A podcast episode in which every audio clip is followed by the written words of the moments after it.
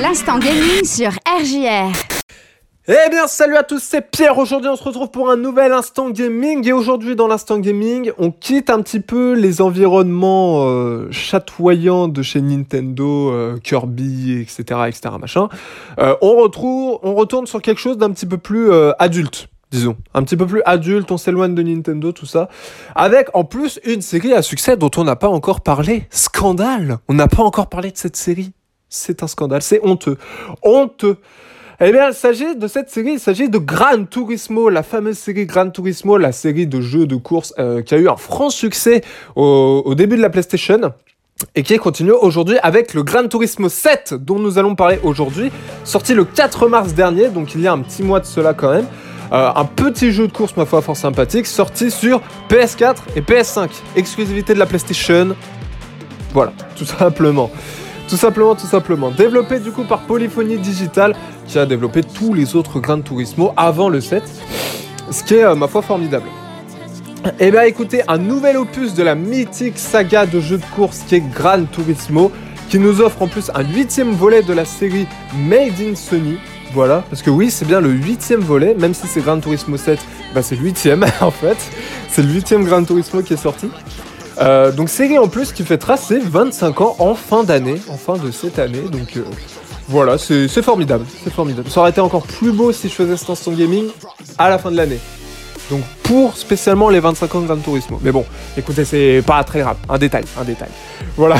Donc ce nouvel opus se présente euh, donc un peu comme un renouveau de la saga pour faire plaisir aux plus grands fans de Gran Turismo. Parce que oui, euh, la série Gran Turismo à ses débuts c'était quelque chose d'énormissime, clairement. La première trilogie de Gran Turismo 1, 2 et 3 c'était euh, du très très lourd, c'était vraiment un succès vraiment mérité et euh, assez impressionnant. Là, dernièrement, Gran Turismo, c'est un petit peu une licence oubliée, disons. Une licence oubliée, oui. Ce qui est, dommage, ce qui est regrettable, ce qui est regrettable. Parce que c'est vraiment une grosse licence très porteuse et très, euh, très sympathique, ma foi. Mais bon, on va voir un petit peu de quoi il en retourne. On commence avec le gameplay. Alors, le gameplay, il est clairement brillant. Avec, comme dans les autres jeux de voiture, la possibilité d'accélérer, tourner, freiner, les classiques, parce que clairement, un jeu de voiture où on peut pas accélérer, tourner ou freiner, vive le jeu de voiture, clairement. Ça va pas être très intéressant, je pense.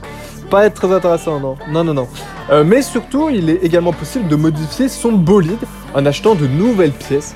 Donc vous pouvez modifier la puce moteur et autres. Je vais pas rentrer dans les détails parce que clairement, j'ai pas le vocabulaire du mécano, donc euh, je laisse euh, toutes ces simagrées et tout ce vocabulaire à tous ceux qui sont experts dans ce domaine. Donc voilà.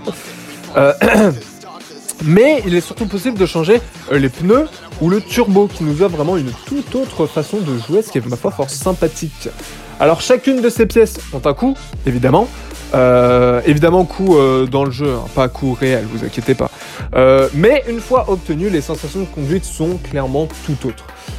Et pour ce qui est des sensations de conduite, parce que tiens, on était en train d'en parler, parce que oui, moi je fais pas mes transitions à moitié, moi madame. Pour ce qui est des sensations de conduite, eh ben écoutez, elles sont également très immersives, avec notamment la DualShock. Alors DualShock, je rappelle, pour ceux qui savent pas, c'est euh, le nom de la manette de la PlayStation. C'est la DualShock, voilà, c'est comme ça qu'elle s'appelle.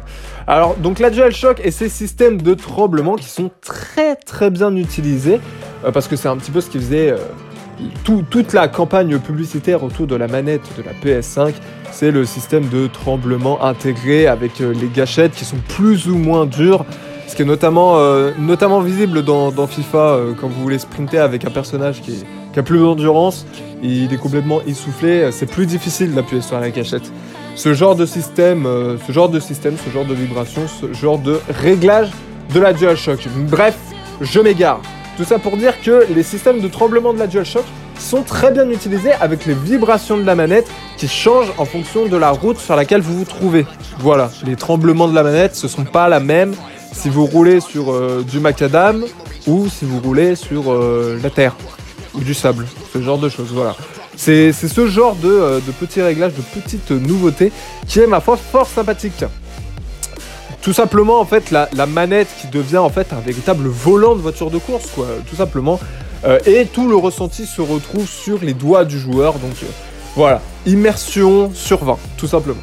Et sans oublier également la météo, donc qui modifie là aussi le gameplay en fonction du temps, avec le freinage qui va être plus long, euh, par temps pluvieux, etc., ce genre de choses, ou alors les accélérations plus lentes, ce genre de nouveautés. Voilà. Euh, gameplay qui est ma foi fort sympathique, des réglages et des euh, nouveautés qui sont franchement bienvenues et très bien vues. Euh, seul petit point noir, ce serait au niveau de l'IA du jeu. Le script des intelligences artificielles sont lisibles, ce qui nous amène au même scénario de jeu, au même scénario de course, euh, et fait donc apparaître la répétitivité. Ce qui est franchement dommage. Les IA ne sont pas libres et font tranquillement la course les uns derrière les autres comme un troupeau de moutons. Ce qui est, euh, oui, plutôt regrettable. Plutôt regrettable. Bah, c'est- là le, le plus gros point noir, clairement. Alors bon, vous allez me dire, c'est pas du gameplay, ça c'est juste l'intelligence artificielle. Euh, mais c'est quelque chose à savoir quand même. Euh, si jamais vous réussissez pas à finir premier à la course euh, que vous êtes en train de faire, bah, vous avez juste à la faire une deuxième fois. Vous savez comment l'IA fonctionne en fait. Donc, euh, vous savez, vous savez très vite comment, ça fonctionne et comment réussir à être plus rapide. On passe maintenant au level design. Alors pour ce qui est du level design, on peut compter 34 courses différentes. Voilà, 34, ce qui est quand même pas mal. Avec les premières qui sont assez simples, forcément, euh, pour faire les temps les plus courts possibles assez aisément. Euh, mais les suivants qui sont beaucoup plus complexes où les médailles vont être plus compliquées à obtenir. Mais somme toute des circuits qui sont très intéressants à parcourir et pour certains même assez techniques. Parce que c'est un petit peu tout le propre de Gran Turismo. Ce sont des, des circuits, c'est pas comme dans Mario Kart où euh, tu fonces et ensuite euh, t'as juste à connaître le circuit par cœur. Non, non, non. Là, c'est faut que tu connaisses ce circuit par cœur. Mais il y a de la technique, il y a du skill. Il faut quand même que tu tournes, il faut que tu freines, il faut que tu fasses attention.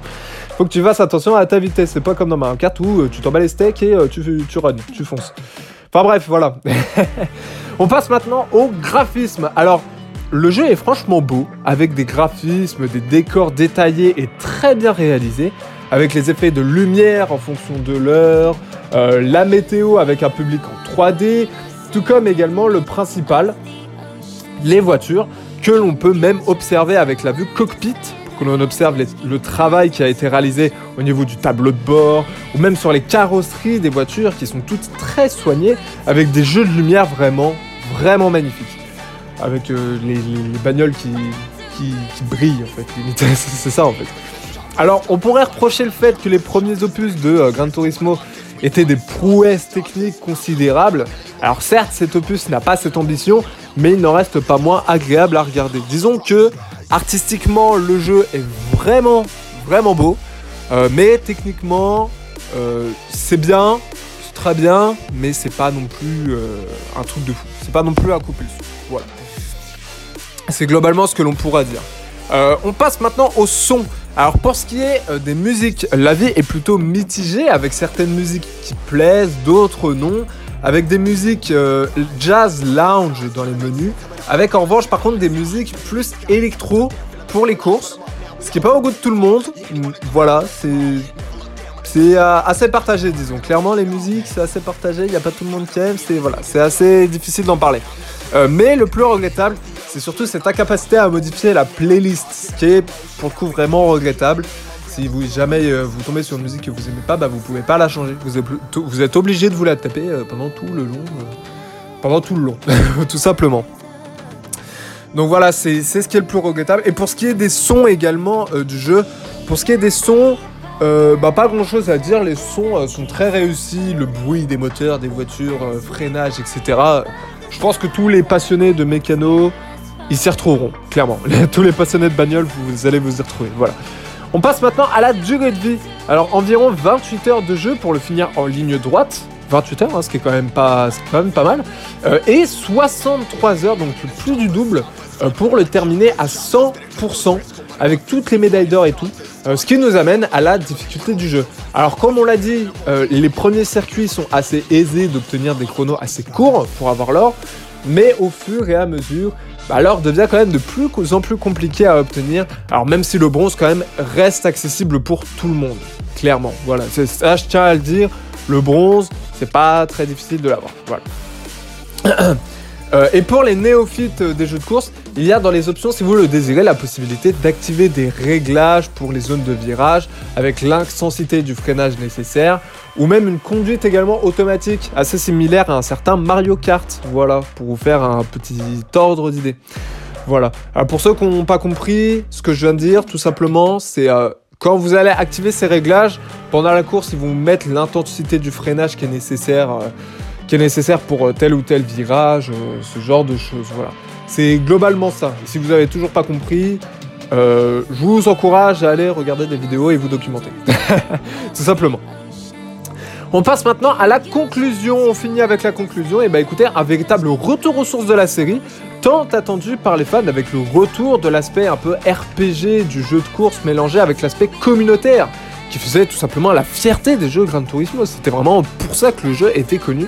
C'est ce qui faisait vraiment toute sa particularité euh, face à, euh, je sais pas, Destruction Derby ou euh, ce genre de ce genre de jeu. Si je veux citer des jeux beaucoup plus euh, anciens, je pense que ceux qui connaissent un petit peu tout ce qui est rétro, vous avez euh, un petit peu un, ordre d'idée.